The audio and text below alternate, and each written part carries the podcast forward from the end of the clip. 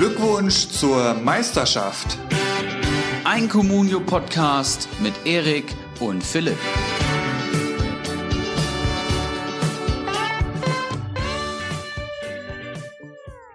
Ein frohes neues Jahr an alle Communio-Manager da draußen und herzlich willkommen zu Glückwunsch zur Meisterschaft Folge 67 oder wie Ibras Eriksson sagen würde, Folge 68. Wir haben wieder mal einiges äh, auf der Agenda, deswegen will ich hier gar nicht groß rumlabern, äh, sondern gleich mal meinen Lieblingsmanager aus Liga 1 alles Gute im neuen Jahr wünschen und vor allem alles Gute nachträglich zum Geburtstag, Ibra, alter Mann. Was geht, wie lief's am Wochenende? Gude. Ja, willkommen zu Folge 67. Heute habe ich es mal richtig äh, vorbereitet. Jetzt kommst du mir so um die Ecke. mir wurde auch zugetragen von einem Stammhörer, dass das Erste, was man von mir im Podcast immer hört, ein Schnaufen oder ein Lachen ist. Jetzt habe ich es schon wieder gemacht und bewusst ist mir gerade aufgefallen. naja, so ist das, ne? Neues Jahr, gleicher Podcast, gleiche zwei Dudes, die das hier machen. Ja, ich hatte einen wunderschönen Urlaub, Philipp. Sitz mittlerweile wieder in Frankfurt, Corona-frei, hoffentlich. Mir geht's auf jeden Fall super. Bin toll ins neue Jahr gekommen und habe äh, richtig Bock auf ein geiles Podcast-Jahr mit dir. Wie war's bei dir? Ja, alles in allem sehr ruhig, ne? Ähm, also auch sehr ruhig ins neue Jahr gekommen, aber tatsächlich auch mal ein, zwei, drei Tage Communio-Pause gehabt, also wirklich nur mal morgens kurz mal reingeschaut. Ich hatte sogar, und das hatte ich wirklich schon lang nicht mehr, über eine Nacht keinen Spieler am Transfermarkt. Da hatte ich tatsächlich auch ein leicht schlechtes Gewissen. Ähm, Habe ich dann natürlich sofort wieder abgeändert.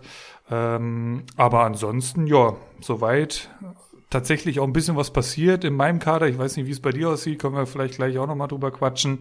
Unter anderem hat mich auch der große Boyata verlassen, wo ich, ich glaube, vor ein, zwei Folgen noch groß angekündigt hatte, der kann sich auch das Kreuzbandreisen nicht halten. Ähm, jetzt ist es tatsächlich soweit schon gekommen. Aber, um da vielleicht auch schon gleich den Bogen zu spannen, das war halt eine der Erkenntnisse, wenn man genau zugehört hat, aus unserer letzten Folge mit dem großen Bacardi Diakite. Einfach auch so ein bisschen, ja, kill your darlings, gar nicht zu groß, dann jedes Mal oder zu viele Spieler die ganze Saison mitschleppen wollen, so, so Hinti und Castell-Style, wie er das ja auch lange hatte, aber auch so ein bisschen davon abgewandert ist. Deswegen, musste ich mich auch tatsächlich von Boyata jetzt in dieser kurzen Communio-Pause trennen. Ja. Wie lief es bei dir so? Gab es irgendwas Ereignisreiches, Erwähnenswertes? Ja, ich hatte ein bisschen Marktwertgewinn gemacht mit Marvin Friedrich, der mhm. ja ähm, die zwei Kopfballtore gemacht hatte. Da hatte ich, glaube ich, anderthalb Millionen mitgenommen. Und Bas Dost musste mich ja verlassen. Ähm, und ich habe ihn natürlich zum oh. perfekten Zeitpunkt verkauft tatsächlich, denn er ist ja gewechselt. Und äh, mit den Millionen habe ich mir Marco Reus geholt tatsächlich. Und ähm, ja, würde mich mal deine Einschätzung interessieren. Ähm, ich habe ihn natürlich teuer geholt, aber es ist halt auch Marco Reus, weißt du? Das ist halt so meine Überlegung. Ähm, Terzic setzt auf ihn, aber die Leistungen von Reus sind ihm nicht ja, entsprechend würde ich mal mhm. sagen, 45 Punkte hat er am Konto. Das ist natürlich für Marco Reus äh, ein Witz. PPS steht bei knapp unter 3,5 und letzten zwei Spielen jeweils ein Punkt und wurde ausgewechselt. Und auch jetzt im Spiel wirkte er eher unglücklich, hätte ein Tor machen können, eins vorbereiten müssen und hat selber abgeschlossen und äh, nicht rübergelegt. Und beim anderen hätte er ähm, abschließen müssen und dann spielt er einen Wolfsburger an. Also schwierig. Was sagst du denn zu der Personalie? Ja, ich gucke hier gerade mal so ein bisschen auf seine vergangenen Punkte. Eins und eins, das erinnert mich in, sofort an, an meinen André Silva, der dann in einem ähnlichen Preisregal ist und dann auch gerne mal nur irgendwie ein oder null Punkte ähm, holt. Und das ist natürlich dann wirklich ein Nackenschlag. Ähm, was das für den gezahlt? Der ist jetzt 9,4 wert, also auch so um die 10 wahrscheinlich, ne? Ja, 9,6 oder so habe ich bezahlt. Reus ist halt wirklich, zumindest in dieser Saison, leider nicht der Reus, wie man alle schon mal gesehen haben und alle auch wahrscheinlich gerne sehen würden. Ähm, das ist nach wie vor hoffentlich noch ein, einfach ein geiler Kicker. Ob er es nochmal auf die Bühne bringt, das wird die Zeit zeigen. Generell Dortmund ja jetzt auch gegen Wolfsburg nicht unbedingt äh, zwingend und, und, und äh, begeisternd, wie sie es auch schon die Saison gezeigt haben ja, schwierig. Ich sehe jetzt gerade gegen Leipzig am kommenden Wochenende. Das wird nicht unbedingt mhm. einfacher. Danach dann Mainz. Ja, ist ganz schwierige Personal. Ja, ganz also ich würd, ne? Ich, ich würde ungern im Team haben aktuell, muss ich ganz klar so sagen. Klar, du musst es handeln, Dost musstest du verkaufen. Ähm, aber ich, boah, also ich sehe auch gerade, der, der Marktwert ist am, Marktwert ist am Fallen. Ganz schwierige Personalien, ja. Ja, mal abwarten. Also Leipzig warte ich auf jeden Fall noch ab, Mainz auf jeden Fall auch und dann muss man mal schauen, was man damit macht. Mhm, ja. Auch was bis dahin natürlich auf den Markt kommt. Aber das war so die große Änderung bei mir im Kader. Ansonsten alles beim Alten, paar Marktwertgewinne mitgenommen und äh, ja, ich bin heiß und es war ja auch nur eine Woche Pause. Also es ist ja. absurd eigentlich. Ne? Also Winterpause kann man es wirklich nicht nennen. Es war Feiertage und eigentlich ziehst du dir im Januar dann noch Darts-WM rein und dann guckst du irgendwie Hallenturniere mit, mit Mario Basler. Und ja, jetzt ist, war schon wieder Bundesliga. Also der Spieltag ist durch und, und jetzt kommt ein Spieltag und dann reden wir auch schon wieder über eine englische Woche. Also der Comunio-Manager, dem wird nicht langweilig auf jeden Fall. Da sind wir natürlich genau an der richtigen Stelle jetzt. Absolut. Und ich würde sagen, bevor wir dann Richtung Spieltagsbesprechung gehen, erstmal nochmal ein kleiner Dank an unseren äh, letzten Gast, Bakadi Diakite. Ich glaube, drei Stunden hatten wir wieder voll gemacht, knapp. Tonqualität, ja, werden alle mitbekommen haben. Das ist, um hier mal so wieder so ein bisschen Insight zu geben. Du sitzt dann hier, so aus meiner Perspektive, ihr schickt mir dann ja die Tonspuren ja. Und ich hatte mir letzte Folge jetzt auch mal wieder drei Keiler während der Aufnahme reingezogen, auch schon wieder seit langer Zeit mal wieder. Und dann sitzt du hier, drei Keiler Intus, und dann kriegst du so eine Spur dann geschickt, ne? Und dann fällt dir natürlich erstmal alles aus dem Gesicht irgendwie. Montagnacht, äh, halb zwölf oder sowas. Und dann weißt du eigentlich ganz genau. Also entweder ich sitze jetzt hier noch bis bis bis äh, ein Uhr, halb zwei oder wir lassen es einfach und dann natürlich noch hin und her geschrieben und so. Letztendlich dafür entschieden, äh, es hochzuladen. Ich hoffe, es ging einigermaßen. Wir haben alles versucht, das irgendwie zu retten. Ähm, es war halt zu viel geiler Scheiß dabei. Das muss man auch mal sagen. Also der hat wirklich richtig, richtig geile Sachen gesagt und ich habe da auch sehr viel draus ziehen können. Und wie gesagt, unter anderem auch Boyata dann verkauft, nicht äh, durch den Januar jetzt gezogen, wie es andere Manager machen, beispielsweise von Olaf Melberg gehört, dass er ihn gehalten hat. Ähm, zumindest war das jetzt letzte Woche noch der Stand. Deswegen, ja, haben wir uns dann dafür entschieden, hochzuladen. Inhaltlich war die Folge top, top, top. Deswegen kann man das eigentlich nur weiterempfehlen. Falls ihr noch nicht reingehört habt, auf jeden Fall. Das lohnt sich auch jetzt noch. Witzigerweise hat er am Anfang noch gesagt, und wenn das mit der Tonqualität nicht klappt, dann muss man es inhaltlich aufwiegen. Und im Endeffekt war es auch so. Ah ja. Also man muss auch mal, man muss auch mal äh, die Folge hören können. Dafür wird's jetzt wieder besser von der Tonqualität her. Aber Ach, es war uns eigentlich klar, dass, dass irgendwann mal wieder so, so ein Schnitzer kommt. Und das passiert ja auch. Wir sind ja auch ein absolutes Hobbyprojekt. Alles gut. Wir lernen ja auch dazu. Okay, so ähm, also Grüße da in die Bacardi-Richtung, der wahrscheinlich immer noch souverän Platz eins belegt, nehme ich jetzt einfach mal stark an. Na klar. Ähm, Gibt es noch irgendwas, bevor wir auf die Spieltagsanalyse so ein bisschen eingehen? Ja, Philipp, du hast noch angefragt ähm, bei mir oh, vor dem Podcast ja. heute, mhm, denn du mhm. hast Philipp Kostic verpflichtet. Ähm, genau zum richtigen Zeitpunkt, will ich dir schon mal sagen. Und ähm, ja, hast mich gefragt, wie du aus dem Minus kommen sollst, richtig? So ist es. Dich und, und äh, den Tabellenersten aus Liga 1 habe ich auch angefragt. Okay. Ja, dann, wie gesagt, also da hast du alles richtig gemacht. Ich habe mir mittlerweile auch mal deinen Kader angeschaut und du hast ja gar nicht so viele Möglichkeiten. Ähm, genau, also es geht darum, äh, aus dem Minus zu kommen. Ich bin da jetzt ein paar Millionchen im Minus, um mal alle abzuholen. Ähm, so ein Kostic, der kostet ja auch ein bisschen was. Acht Millionen habe ich jetzt fast bezahlt, nicht ganz sogar. War eigentlich erstaunt, dass ich ihn bekommen habe. Ähm, der war gestern irgendwie 7,6 oder so wert. Ich habe 7,9 geboten bekommen. Und wie du schon sagtest, das Programm von Frankfurt ist halt machbar und die müssen liefern, meiner Meinung nach. Du hattest schon geschrieben, ja, die kleineren Gegner, alleine Mainz 05 jetzt am Wochenende, das kann auch mal schnell nach hinten losgehen. Ich habe halt jetzt vier Frankfurter am Team. Trapp, ein Dicker, Kostic und Silva. Also Frankfurt muss liefern. Es gibt auch noch die Möglichkeit, den Kostic-Transfer rückgängig zu machen. Also die Option hätte ich auch noch. Würde ich aber eigentlich ungern machen. Also jetzt ging es halt darum und deswegen habe ich euch zwei gefragt, wie würdet ihr da so vorgehen an meiner Stelle? Ja, genau. Und ähm, ich kann dir schon mal sagen, rückgängig machen würde ich ihn auf keinen Fall. Und du hast auch selber schon im Vorgespräch gesagt, ein André Silva kannst du jetzt auch nicht verkaufen. Ja. Die nächsten Frankfurt-Gegner sind einfach zu perfekt, um jetzt nicht ähm, Offensivpower zu haben. Dazu kommt die Eintracht gerade mit sechs Punkten aus zwei Spielen. Ähm, ähm, sind sie ins neue Jahr gestartet. Das heißt, ich würde dir schon empfehlen, alle vier Frankfurter zu halten. Und wer mir natürlich sofort ins Auge gestochen ist, ist ein André Duda, der natürlich auch fast 50 Punkte geholt hat und äh, einen guten PPS hat von, von 3,7, aber bei 5,5 Millionen. Und ähm, ja, den kommenden Gegnern von Köln würde ich ihn, glaube ich, schon verkaufen, auch wenn er gut punktet. Ne? Das ist halt der Gamble jetzt, den ich mir überlegen würde. Und dann hast du gesagt, du bist dann trotzdem noch im Minus und dann musst du natürlich was machen. Thyssa habe ich mir dann überlegt, habe ich aber selber auch im Kader. hat jetzt gespielt und auch die Hertha hat ein vernünftiges Programm. Ja. Und, da, und dann ist mir natürlich Munas Dabur ins Auge gefallen und das ist, glaube ich, der Kandidat, für den ich mich entscheiden würde. Steht aktuell hinter Belfodil, auch wenn Hoffenheim ein einfaches Programm hat, ist Dabur ja kein guter Comunio-Spieler, kann man glaube ich so sagen. Er hat zwei eigene Tore erzielt, da hat er vier und neun Punkte geholt und ansonsten war seine beste Saisonleistung zwei Punkte ohne Torbeteiligung auch schon Minuspunkte geholt. Ähm, Marktwert 2,5 Millionen, PPS unter 2, dazu aktuell den Stammplatz verloren und Hoffenheim katastrophal drauf, trotz schwacher Gegner.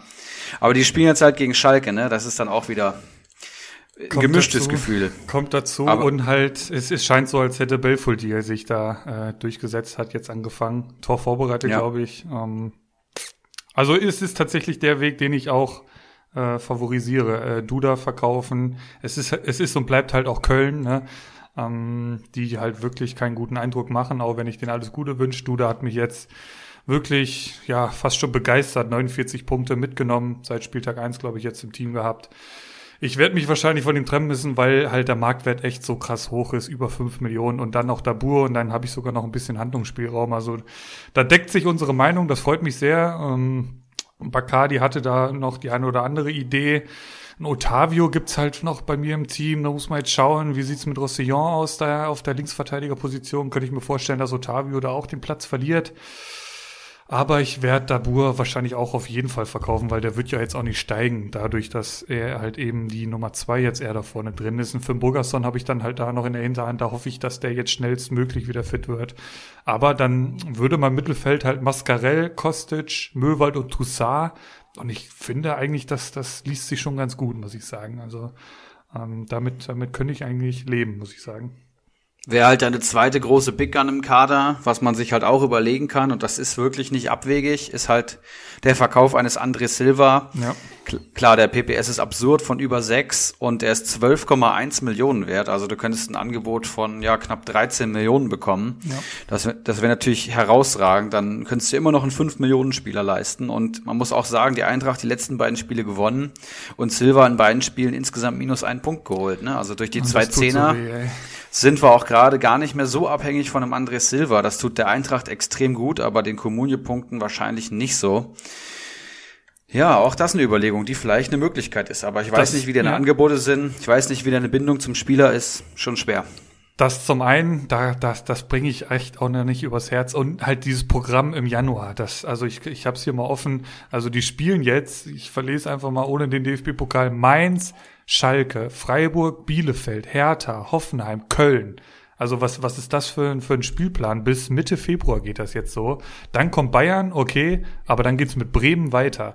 Also da kann jetzt eigentlich, du hast es schon oft gesagt hier im Podcast, gegen kleinere, vermeintlich kleinere tun sie es sich eigentlich relativ schwer. Das müssen sie halt jetzt eben unter Beweis stellen, dass sie das doch können. Und davon, wenn sie es können, würde ich davon enorm profitieren. Eben mit meinen vier, ja, wahrscheinlich Stammkräften. Dicker kann man immer mal so ein kleines Fragezeichen dahinter setzen. Aber ja, ich, ich werde wahrscheinlich immer mehr zum Adler, vor allem jetzt im Januar. Und äh, dementsprechend drücke ich den Frankfurtern die Daumen. Ne? Ja, du schreibst mir Woche für Woche. Was hast du heute geschrieben? Wenn der Hütter das oder wenn die Eintracht das jetzt vergeigt, das Programm der nächsten Wochen, dann kommst du, fährst du zum Hütter persönlich hin. Es ist, Irgendwie es, so. ist, es ist halt auch wirklich zum Haare raufen. Und da können wir mal so ein bisschen den Bogen spannen Richtung äh, Spieltagsanalyse. Fangen wir mal einfach mit Frankfurt-Leverkusen an. Da steht das nach 10 Minuten 0-1. Trapp schon wieder äh, durch die Hosenträger per Hacke, natürlich, wie auch sonst. Äh, ein Dicker stand da irgendwie bei 5,6 oder 5,8, irgendwie sowas. Ein Silva hat gefühlt noch überhaupt nicht im Ball gehabt. Und da denkst du dir doch schon wieder, oh nein, ey, was das, das geht doch alles schon wieder nach hinten los. Dann drehen sie das Spiel. Trapp holt einen Punkt, ein dicker minus zwei und mein Silver null. Und also ich habe einfach, ja, mehr oder weniger kein Glück mit dem Frankfurtern. Kostic, starkes Spiel gemacht, holt sieben Punkte. Ähm, da hoffe ich mir halt jetzt viel. Aber ja, die, die, die bringen mich wirklich zu, zur Verzweiflung teilweise, die Frankfurter. Es, es wird nicht einfacher, befürchte ich. Gegen Mainz, da, boah, wenn du da, ich, ich höre immer so ein bisschen hier den 93-Podcast, weiß nicht, ob du da auch mal reinhörst, der, der, dieser Basti Red, dem ist schon Angst und Bange vor Mainz. Also der sieht das ganz ähnlich wie du, dass sich gegen so kleinere Teams immer sehr, sehr schwer getan wird. Eieiei, das kann Wochenende werden, du. Da sagst du was. Und gerade gegen Mainz sehen wir irgendwie immer schlecht aus. Ich weiß gar nicht warum. Ist ja auch so ein bisschen Derby in Anführungszeichen und ja. Aber mal abwarten. Auf jeden Fall hat mir das Spiel von Leverkusen sehr, sehr gut gefallen. Und du hast äh, drei Frankfurtern warst nicht zufrieden und ich habe halt Armin Younes im Kader. Den habe ich mhm. jetzt in der Retro-Perspektive genau zum richtigen Zeitpunkt gekauft. Für, ich weiß nicht, 2-9 oder so. Und jetzt das Tor gemacht, Stammplatz geholt, Lob von Hütter einkassiert, ähm, gesetzter Zehner aktuell, anscheinend der gesetzte Zehner sogar, vor Kamada. Wirklich herausragendes Spiel. Und ähm, ja, das war die mutigste Aufstellung der Eintracht seit langem, würde ich mal sagen. Hasebe auf der 6, ähm, spielstarke, äh, spielstarkes Mittelfeld mit So, Hasebe, das ist natürlich der Wahnsinn. Äh, Kostic in einer guten Form endlich mal wieder, Durm defensiv solide gespielt. Dann hast du halt zwei extrem kreative, dribbelstarke Zehner mit einer tollen Beweglichkeit und vorne halt André Silva. Also eine Aufstellung wie aus dem Bilderbuch. Klar, das Tor von Amiri muss man auch mal honorieren, war herausragend gemacht. Oh ja. Auch der bei Comunio in Topform. Ich weiß gerade nicht seine Stats, die mache ich kurz auf. Ansonsten hat mir Leverkusen gar nicht so gut gefallen, muss ich sagen. Also habe ich jetzt auch nicht viel geguckt in den letzten Wochen. Ich habe nur bei den Ergebnissen gestaunt, bei den vielen Standardtoren und den tollen Leistungen. Aber in dem Spiel waren sie nicht die bessere Mannschaft. Und dann hat die Eintracht auch verdient die drei Punkte geholt. Ähm, Amiri, ja, 9, 8, 7, 2 und 8 Punkte in den letzten fünf Spielen. Das spricht, glaube ich, Bände. Vierer PPS kann man sich, glaube ich, auch gut ins Team holen.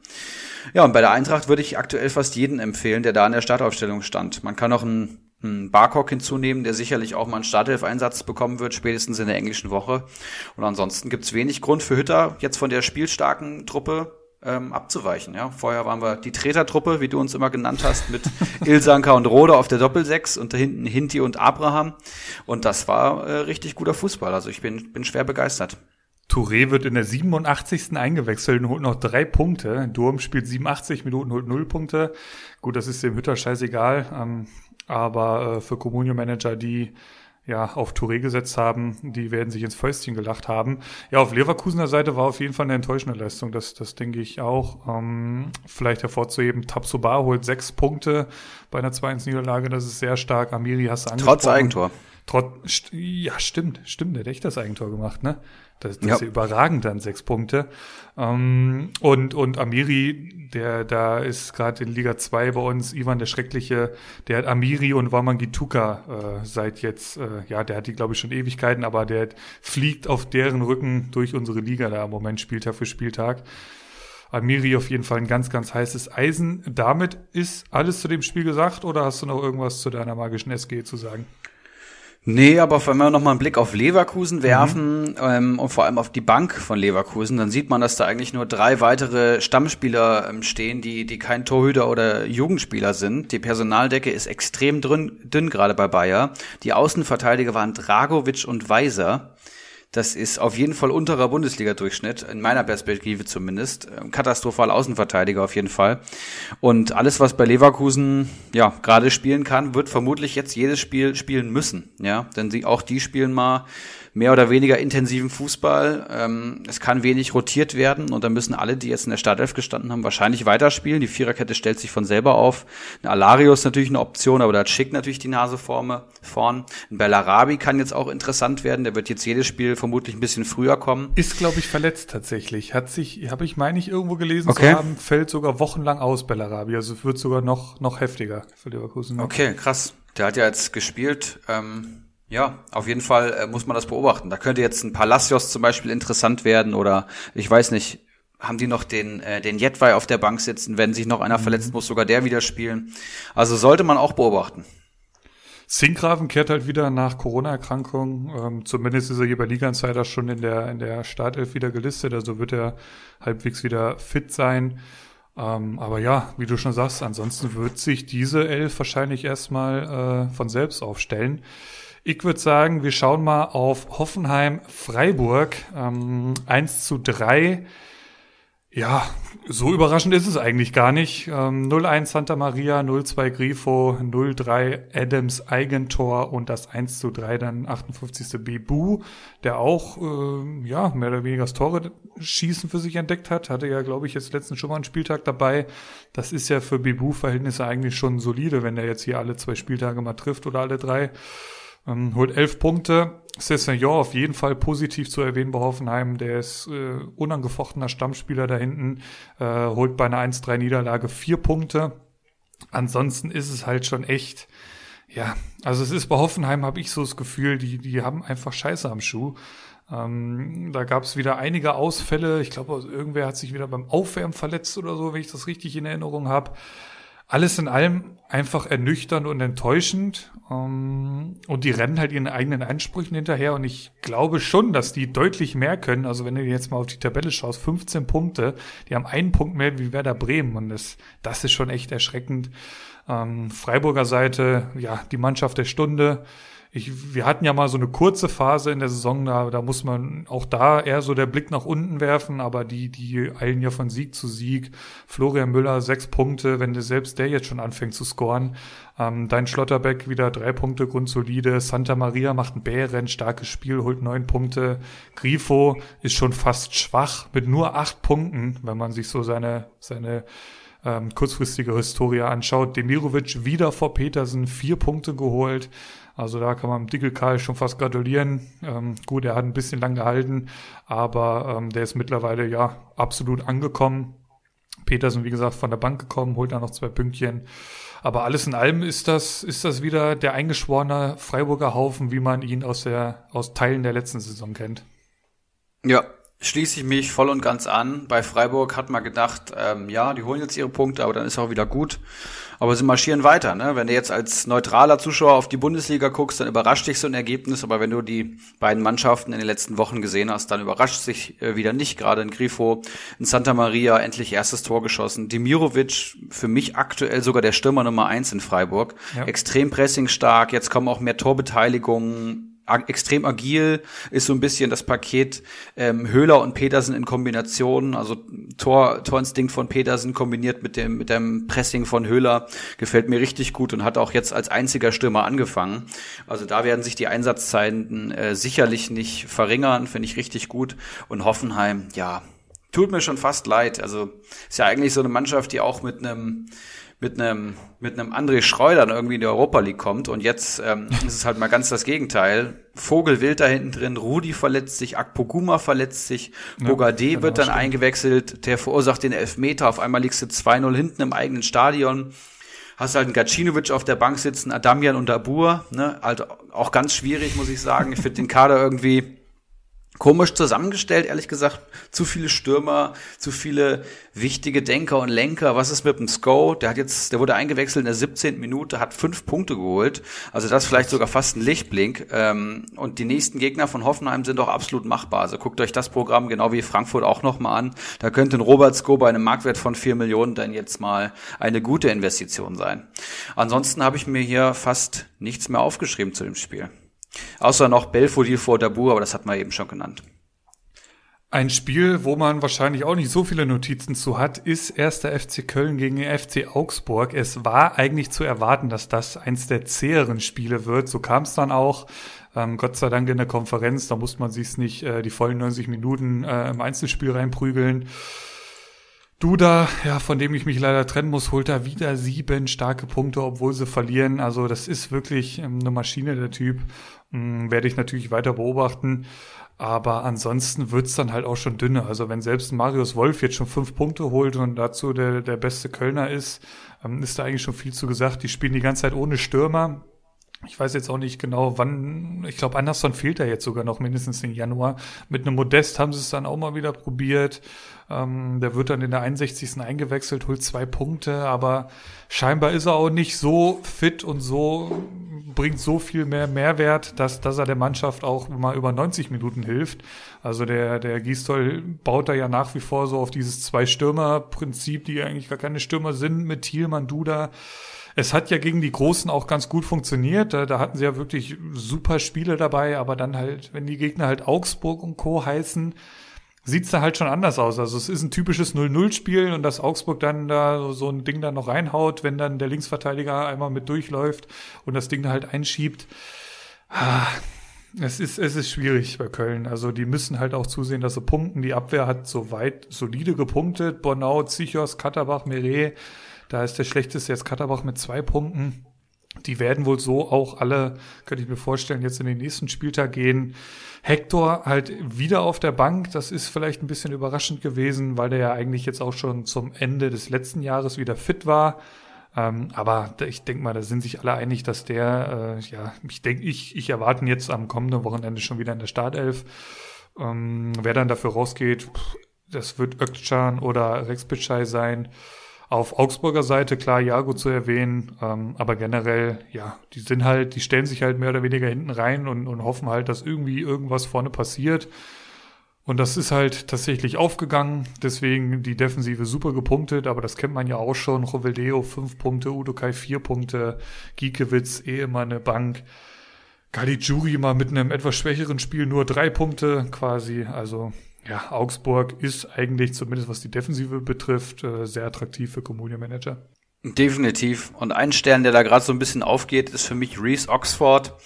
Ähm, haben gegen Bielefeld und gegen Köln mit einer Dreierkette gespielt tatsächlich. Und Oxford war immer der, dritte Innenverteidiger, der dann sogar ins Zentrum gerückt ist Stimmt, und ja. zwei Top-Spiele gemacht hat gegen direkte Konkurrenten. Augsburg hält dann die Null und schießt dann halt zweimal das entscheidende Tor und auch gegen Dortmund hat er gespielt und hat auch die Null gehalten. Also scheint ein stabilisierender Faktor zu sein und ja, neun Punkte aus den letzten zwei bewerteten Einsätzen bei einem Communio-Marktwert von unter einer Million. Da müssen natürlich alle Alarmglocken angehen. Nächsten Gegner heißen Stuttgart, Bremen und Bayern. Also zumindest für die nächsten zwei Spiele sind Augsburger auf jeden Fall attraktiv und Oxford, ja, die Marktwertsteigerung muss man zumindest mal mitnehmen. Also wenn der am Markt ist, auf jeden Fall zuschlagen. Ansonsten habe ich mir auch nichts mehr aufgeschrieben. Also wirklich das Spiel, was ich fast am uninteressantesten finde vom ganzen Spieltag, ja. Dann erzähl doch mal was zu äh, Bremen gegen Union Berlin. Ja, das äh, würde ich sagen, ist Nummer zwei von hinten. Auch das ein ziemlich unspektakuläres Spiel, ähnlich wie Hoffenheim Freiburg. Wenn du es so von den Namen her liest, wenn du nicht ganz in der Bundesliga firm bist, wirst du sagen, da ist Bremen Favorit, aber ja, Pustekuchen. Bremen spielt genau den biederen Fußball, ähm, den sie jetzt schon die ganze Saison spielen. Ja, klar, sie sind der, sind der König äh, des Tabellenkellers, würde ich mal sagen, noch zumindest, und Union Berlin mittlerweile am europäischen äh, Platz festgespielt. Ähm, bei Bremen fand ich interessant, Ehren Dinkci heißt der gute Mann ja, der das Siegtor da geschossen hatte, jetzt gar nicht im Kader. Also das scheint auch ein One-Hit-Wonder erstmal gewesen zu sein, wird langsam reingeführt. Da redet man jetzt über einen ersten Profivertrag. Ich habe ihn selber jetzt im Kader gehabt, habe ihn jetzt für 1,4 Millionen verkauft, Marktwertsteigerung mitgenommen und gut ist. Also ich würde da jetzt nicht ähm, im, im FIFA-Karrieremodus-Style auf den, auf den Kerl setzen. Ne? Das, das will ich euch schon mal sagen. Und dann Union Berlin, interessant, Fünferkette mit Hübner gespielt. Ähm, Hübner, ja, ich glaube in der Aufstiegssaison Stammspieler gewesen, mittlerweile nur noch Innenverteidiger Nummer vier, wenn der andere Schlotterbeck fit ist. Und ähm, ja, hat gespielt, hat ein gutes Spiel gemacht, aber auch da schwierig auf ihn zu setzen, weil Union Berlin wirklich wenig rotiert und ja, da sind noch drei andere vor ihm. Also vielleicht eine minimale Marktwertsteigerung hier mitnehmen und dann auch wieder abgeben. Und ähm, ja, wer ist mir hier aufgefallen? Taiwo Avoni, fünf Tore in den letzten sechs Spielen. Boah, also echt? Das hatte ich ja gar Ja. nicht am Schirm. Krass. Union Berlin hat ja diese herausragende Offensive und das klappt jetzt sogar ohne Max Kruse. Das ist eigentlich verrückt. Und Ivoni trifft in den letzten drei Spielen dreimal, jetzt noch mit einer Torbeteiligung und holt nur in Anführungszeichen 20 Punkte.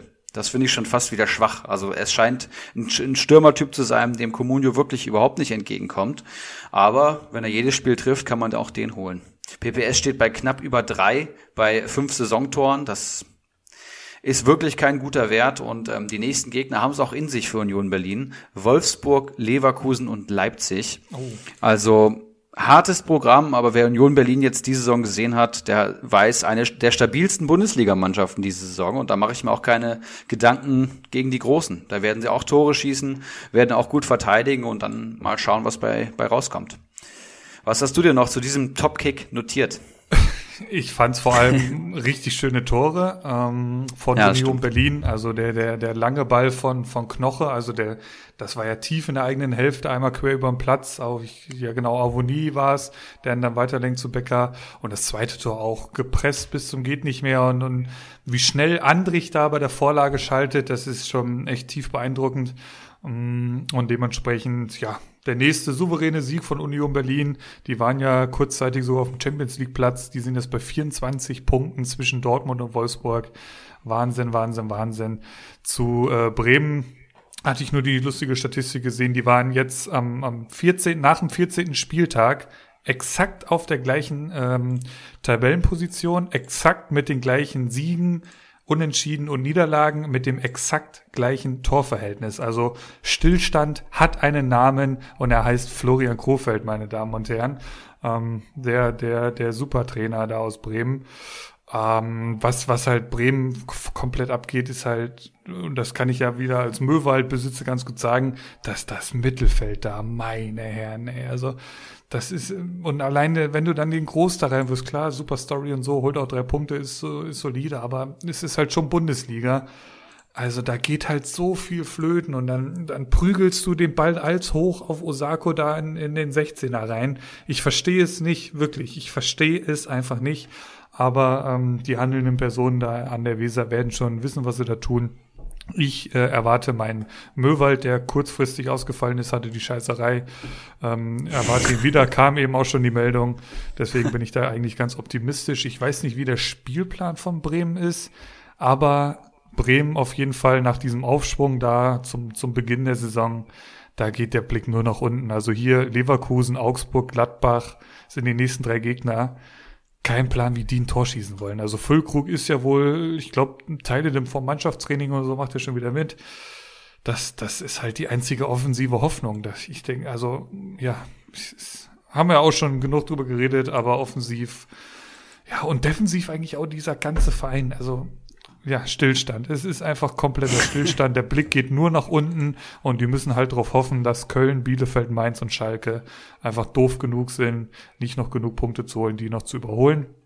Ich würde sagen, wir schauen ja aufs nächste eher ereignisarme Spiel. Arminia Bielefeld gegen Gladbach 0 zu 1 könnte auch 0 zu 2, 0 zu 3 ähm, ausgehen, wenn Embolo denn mal das Tor treffen würde. Einmal hat er es dann doch geschafft. Ist dann, glaube ich, auch direkt zum Trainer gerannt. Der wird sich auch gedacht haben, Gott sei Dank hast du mich draufgelassen. Ähm, sonst hätte ich mir hier wieder was anhören dürfen. Aber dementsprechend Embolo dann, ich schaue mal, mit sieben Punkten immerhin. Das hätten aber auch, wie gesagt, deutlich mehr sein können. Hofmann auf jeden Fall zu erwähnen der ein Wahnsinnsspiel gemacht hat, auch was aus Comunio-Sicht. Der hat äh, neun Punkte geholt, war auch schon, ich glaube, zu, zu, zum Halbzeitpfiff war das schon irgendwie bei 8, irgendwas. Also richtig, richtig stark nach seiner Verletzung zurückgekommen. Ja, Bielefeld, kannst du vielleicht gleich mehr zu sagen. Pieper ist ja verrückt, dass der einfach schon weiter so, so solide punktet. Der, der bricht da auch einfach nicht ein. Moreno auch wirklich ein guter äh, Torwart, guter Comunio-Torwart auch. Also da waren jetzt selten, glaube ich, Minuspunkte dabei. Ja, ansonsten eher ein Ereignis armes Spiel hat, so hatte ich den Eindruck bei, bei Gladbach. Und die spielen jetzt gegen Bayern. Also ich habe bei Gladbach so ein bisschen den Eindruck, die sind nicht so ganz bei 100 Prozent. Das wird vermutlich dann trotzdem noch reichen, um erstmal in Führung zu gehen gegen die Bayern. Mhm. Aber ja, gegen, gegen Bielefeld 1-0 ist, ist für eine Mannschaft wie Gladbach dann eigentlich auch schon zu wenig. Pieper hast du schon angesprochen, den hätte ich jetzt auch nochmal über den Klee gelobt. Neun Punkte aus zwei Spielen nach der Verletzung. Ähm, ja, muss ich glaube ich nicht mehr zu sagen. Immer noch mein Innenverteidiger Number One, auf jeden Fall der Herzen. Ähm, Wendt noch vor Benzebaini habe ich mir aufgeschrieben. Also Oscar Wendt spielt seinen Stiefel, holt jetzt hier zwar nur einen Punkt, hat relativ viele Zweikämpfe verloren, habe ich gesehen. Und Benzebaini kam dann auch rein in der 84. Und man muss auch sagen, mittel- und langfristig gehört Benzebaini natürlich die Position. Aber noch ist Oscar da und solange Oscar spielt, kann er auch punkten und hat ja auch schon Tore geschossen.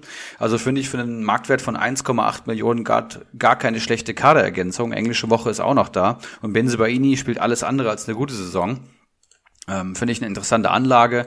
Und Hofmann und, und Stindl würde ich bei, bei ähm, Gladbach nochmal erwähnen. Stindl, einer der formstärksten Spieler überhaupt bei Comunio aktuell, ja. holt wieder sieben Punkte ohne Torbeteiligung. Eigentlich ja eher ja, der Punkter, der durch Tore kommt und jetzt auch mal wirklich ein extrem spielstarkes Spiel gehabt. Embolo, Chancentod Number One und ähm, ja, Hofmann kommt zurück, neun Punkte, ähm, ist diese Saison statistisch mit Maxi Arnold zu vergleichen und hat auch letzte Saison schon eine extrem gute ähm, Runde gespielt. Ich bin ja schon sein größter Kritiker, aber ich habe die Statistiken jetzt wieder gesehen. PPS steht bei über sechs. Unfassbar. Und ähm, zwei Elfmeter-Tore geschossen. Also den kann man sich, glaube ich, sehr, sehr gut in den Kader holen. Der wird weiterhin steigen oder zumindest seinen Marktwert mal halten. Da mache ich mir gar, gar keine Gedanken. Und wen ich ja auch mal erwähnen möchte, ist Matze Ginter der, und äh, bei Gladbach fehlt es ja diese Saison in der Bundesliga an einigem, der aber schon bei 68 Punkten steht in der Innenverteidigung. Ähm, absoluter Wahnsinn. Also wenn das so weitergeht, dann holt er 150 Saisonpunkte. Der hat jetzt auch wieder neun, nee, acht Punkte geholt. Noch keinmal Minuspunkte diese Saison und ein PPS von fast fünf. Also hat immer mindestens so gut gespielt wie das Team.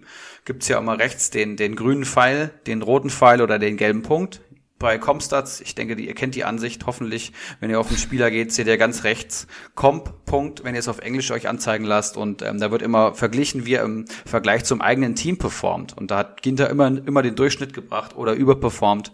Das will man auf jeden Fall sehen als Communio Manager. Richtig guter Mann. Und auch für alle 14 Spiele gespielt. Also ja, unersetzlich bei Gladbach. Der Mann, Aber der die meisten Minuten äh, im Jahr 2020, glaube ich, gespielt hat, Bundesliga und Nationalmannschaft und europäischer Wettbewerb, alles zusammengerechnet hat. Ich glaube, Matze Ginter war da auf eins. Da hatte Krass. der Kicker so eine schöne Übersicht gepostet.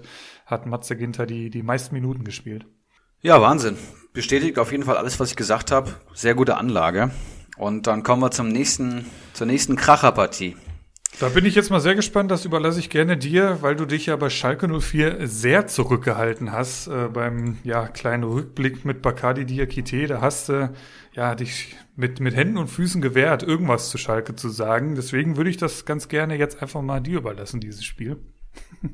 Ja, und äh, da bleibe ich ganz gerne hart, denn ich möchte auch hier nicht über Schalke 04 reden. Ich glaube, das ist absolut vergeudete Zeit für den Podcast hier.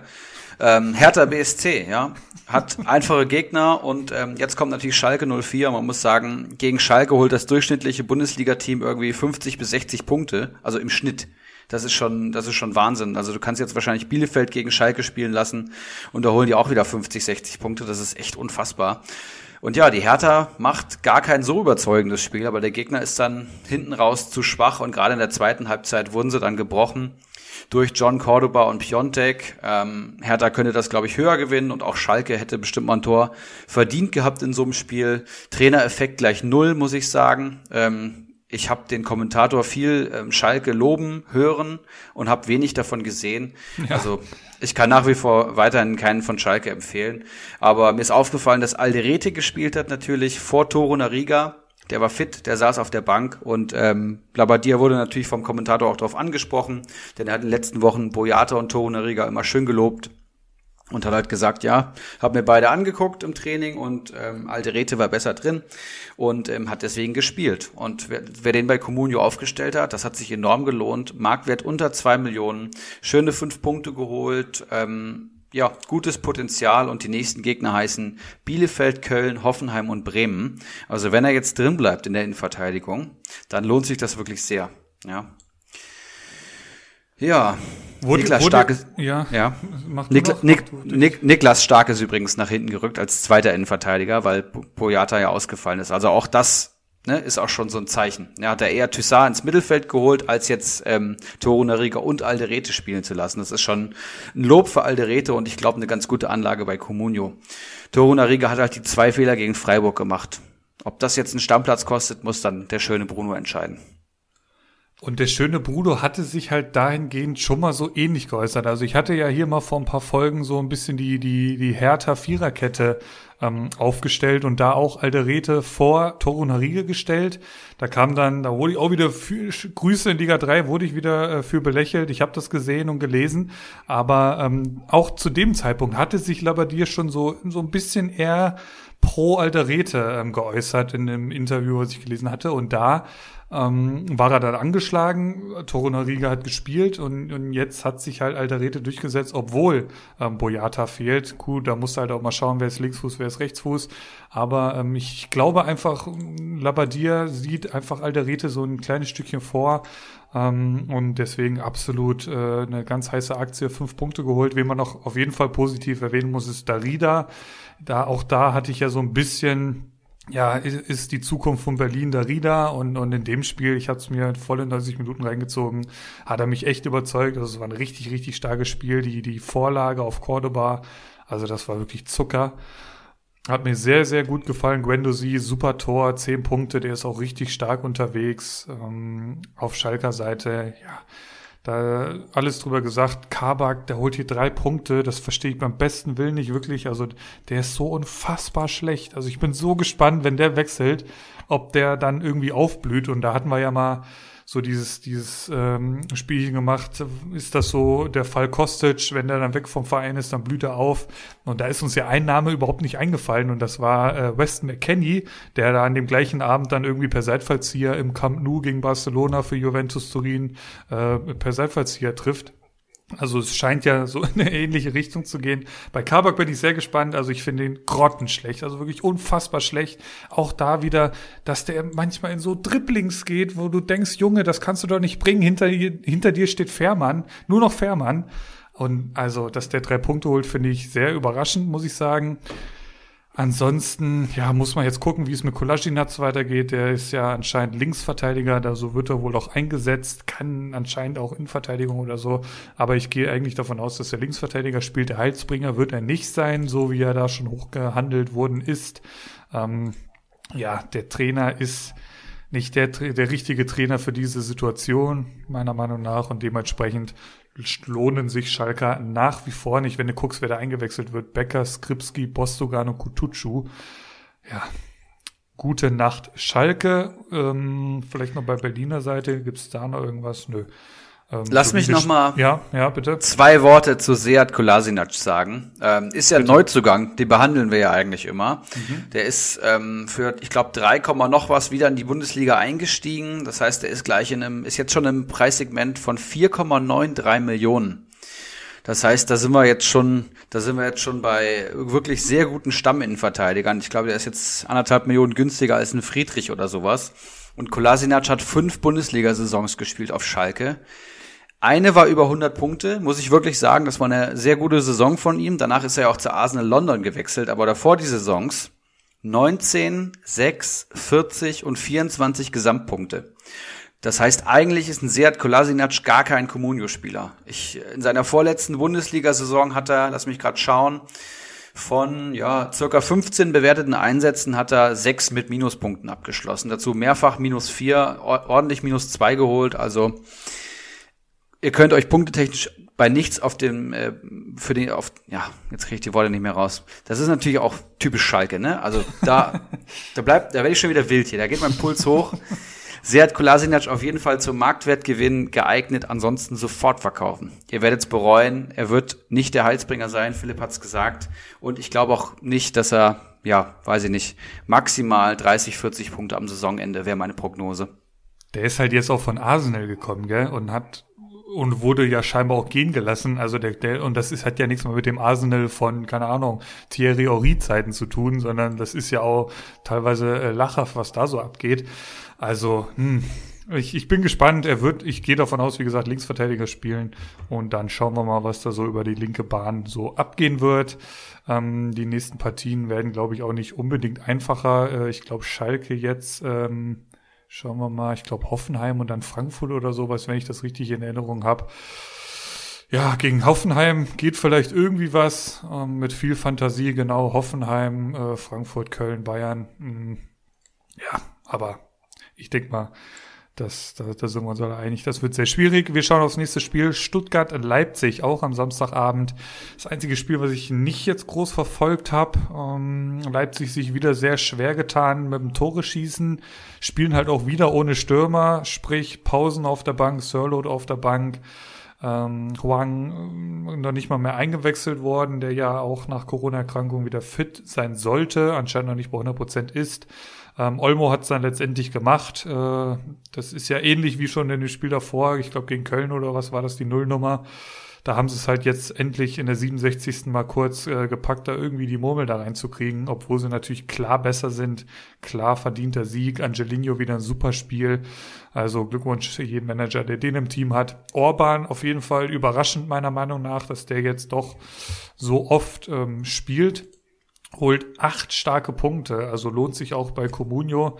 Ich weiß gar nicht, wer es war. Ich glaube, Keile Genuss Nun oder so hatte ähm, auch mal vor ein paar Wochen angefragt. Ähm, und äh, da hieß es auch Orban, ja, nein. Ähm, ich glaube, man hatte sich dann gegen Orban entschieden. Letztendlich, äh, ich weiß nicht, was die Alternative war, aber letztendlich muss man sagen, Orban ist echt ähm, gar nicht so schlecht dabei in dieser Saison. Ähm, ansonsten, ja, ist halt auffallend, dass sie die ganze Zeit noch ohne Stürmer spielen. Haidara, auch das war nicht zu erwarten. Mal spielt Woche für Woche, jetzt auch wieder gegen Stuttgart sechs starke Punkte. Generell äh, die Leipziger eigentlich sehr gut unterwegs gewesen in dem Spiel. Ja, und bei Stuttgart, ähm, ja, die kriegen es zu Hause, glaube ich, nicht so wirklich auf die Kette. Kobel äh, sehr stark, hält den Elfmeter ähm, und auch sonst ein sehr gutes Spiel gemacht. 8,5, 10 Punkte. Sosa zu erwähnen, der holt 5 Punkte. Auch das ein Kandidat, der richtig, richtig gut unterwegs ist in der bisherigen Saison. Mangala holt 4 Punkte, der mir sehr, sehr gut gefällt am, im Mittelfeld, wenn nicht sogar am besten. Ähm, auch schon vielleicht sogar so ein Tick, Tick vor Endo, könnte man vielleicht mal einen Spielervergleich machen. Ja, Gonzales trifft nicht, holt trotzdem fünf Punkte, nicht mal eine gelbe Karte, sollte man auch mal erwähnen. Deine Notizen zu Stuttgart-Leipzig. Ja, das Spiel habe ich tatsächlich 90 Minuten geguckt. Bei Hertha Schalke habe ich nach dem ersten Tor abgeschaltet ähm, und habe, weiß ich nicht, was ich gemacht habe, aber zu Stuttgart Leipzig habe ich wieder eingeschaltet und wurde nicht enttäuscht. Ne? Man nennt das, glaube ich, ein sehr taktisches Spiel, wenn man viele Tore erwartet und keine fallen in einem Topspiel. Ähm, aber Leipzig war ja deutlich die bessere Mannschaft, hätte viel mehr Tore schießen können. Die Außenbahnspieler, die offensiven Außenbahnspieler bei Leipzig waren Haidara und ähm, Angelino. Mhm. Also Haidara hatte, glaube ich, ich würde mal sagen, drei bis vierhundertprozentige. Wenn da irgendein anderer Spieler steht in der Situation, wenn da ein Forsberg steht, ein Sabitzer, ein Olmo, ein Kunku, äh, von mir aus ein Kluivert, Paulsen, alle hätten da Tore, selbst ein Sirlot hätte da zwei Tore draus gemacht und Haidara geht hier noch mit sechs Punkten vom Platz. Also ist ja auch eher ein defensiv spielender Spieler, muss man mal sagen. Ähnlich wie Tyler Adams. Ist eigentlich nicht der geborene Torjäger und das hat man auch gesehen. Und ja, Olmo ist es dann, der das Spiel hier entscheidet und hinten raus wird's dann sogar noch mal gefährlich für Leipzig, denn Stuttgart kommt noch mal, macht auf, aber hätte sich meines Erachtens hier auch keinen Punkt verdient. Also Leipzig ist schon eine Bombentruppe und gerade die Defensive ähm, Upamecano, Halstenberg, Orban haben da jetzt gespielt. Das ist schon ganz große Klasse. Angelino und Halstenberg auf einer Seite zusammen. Also da ging wenig für Stuttgart tatsächlich. Ähm, ganz, ganz schwierig für den Gegner. Und um nochmal auf Orban zurückzukommen, du hast gesagt, der ist diese Saison gar nicht so schlecht drauf. Ich habe gerade mal geguckt, der hat 12 von 14 Spielen gespielt bei Leipzig. Ähm, und das ist bei Leipzig sowas wie ähm, ja die Adelung von Nagelsmann. Ja. Ähm, lass mich gerade schauen. 22 Punkte aus den letzten vier Partien ohne eigenes Tor. PPS steht bei über fünf Punkten und insgesamt hat er schon 62 Punkte auf dem Konto. Das ist für 6,6 Millionen ja immer noch verhältnismäßig günstig, muss man sagen. Also eine Top-Anlage. Haidara muss ich zum Beispiel sagen, auch zwölf Spiele gemacht, nur 38 Punkte am Konto und hat jetzt am ersten Spieltag getroffen. Sonst hätte er noch deutlich weniger und dann war seine beste Leistung jetzt bis zum 14. Spieltag nie über drei Punkte und das bei ja, starken Leipzig-Partien und Leipzig, die ja vor allem für eine gute Defensive aktuell bekannt sind. Also Haidara würde ich euch nicht empfehlen. Da stimmt das Preis-Leistungs-Verhältnis für mich nicht. Ja, und Stuttgart, ja, so ein bisschen das Wechselbad der Gefühle. Ne? Ein Spiel überzeugen sie komplett und dann ähm, wieder so ein kleiner Dämpfer in Anführungszeichen, ne, ist immer noch ein Aufsteiger, aber die Erwartungshaltung ist schon hoch. Junge Truppe, toller Trainer, mutige Spielweise, tolle äh, vertikale Spielanlage, dann natürlich so ein Wamangituka, ein Endo, ein Kalajdzic, Gonzales, über was für Spieler wir da reden. Ist schon, ist schon eine gute Truppe und ja, die werden auch wieder ihre Spiele gewinnen. Augsburg, Gladbach, Bielefeld, die nächsten Gegner für Stuttgart. Ähm, Gladbach eben schon angesprochen, jetzt nicht so überzeugend unterwegs. Augsburg musste schauen, wie du dich da durchkombinieren kannst, aber das traue ich den Stuttgartern zu. Bielefeld ist ein Pflichtsieg in dieser Saison. Also da geht auch was mit Stuttgartern in den, in den nächsten Wochen, bin ich mir ziemlich sicher. Hast du denn auch Dortmund gegen Wolfsburg geschaut? Selbstverständlich. Ich musste ja, ja meinen ähm, Marco Reus ähm, anschauen, was er für mich leisten kann. Und ich wurde enttäuscht, muss ich ja. sagen. Ja, ich habe es eben schon gesagt im, im, im Intro. Eine Chance liegen gelassen, da hätte er quer spielen müssen. Einmal hätte er abschließen müssen, probiert er quer zu spielen. Wirkt so ein bisschen wie ein Fremdkörper Körper tatsächlich gerade Marco Reus. Und das macht mir tatsächlich Sorgen. Aber Dortmund gewinnt das Spiel 2-0 gegen eine gute Wolfsburger Mannschaft, die gut dagegen hält, die am Anfang sogar in Führung gehen muss, würde ich mal sagen. Und im Endeffekt, ja, 2-0 verliert, hinten raus, denke ich, auch schon verdient. Ähm, aber Dortmund macht keinen guten Eindruck. Also die Torgefahr, die sie ja. früher mal auf, ausgestrahlt haben, der Spielwitz, der ist gefühlt weg. Ballbesitz haben sie nach wie vor. Wolfsburg aber auch defensiv kompakt und dann fällt ihnen wirklich schon wenig ein. Es muss dann schon eigentlich der Konter sein und das ist halt ja bei der Zweit spielstärksten Mannschaft der Liga und oder der Nummer drei in Deutschland, wie sie von mir auch ganz gern genannt wird, ist das dann schon fast traurig. Ne? Also du kommst eigentlich nur noch über die Geschwindigkeit, du kommst über Haaland, du kommst über Sancho, so fällt ja im Endeffekt auch das Tor. Ähm, und, und dann wird's halt eng. Also wenn du gegen einen tiefen, kompakten Gegner stehst, dann ist Dortmund so ein bisschen einfallslos. Mir fehlt da so ein Manu Akanji auf der anderen Seite. Es geht halt alles über Guerrero. Meunier hat eher so eine defensive Anlage und ja, ich habe im Vorgespräch mit Laser Meeting nochmal gesprochen. Er ist ja großer Dortmund-Fan und beobachtet natürlich den neuen Trainer und die ganzen neuen Spieler. So wie ein Tigges, der eingewechselt wurde, hat mir gut gefallen zum Beispiel. Er hat noch gesagt, Delaney wird eine große Rolle spielen in kommender Zeit. Hat ein super Spiel gemacht und wurde vom Trainer extra gelobt. Das heißt, äh, Doppel-Sechs Delaney und Witzel für eine reifere Spielanlage, wie es der Trainer nennt. Bin ich mal gespannt, ob die Doppelsechs gegen Leipzig standhält. Aber ja, Delaney hat seit dem siebten Spieltag mal wieder gespielt und dann gleich 90 Minuten drei Punkte geholt. Bei Comunio reißt er jetzt punktetechnisch keine Bäume aus. Bei, bei Dortmund hat er auch, glaube ich, noch nie. Nur bei Bremen war er richtig gut. Ja, aber für einen Marktwert, Marktwertgewinn oder einen günstigen Dortmunder Stammspieler ähm, geht das auf jeden Fall klar. Das habe ich mir noch aufgeschrieben.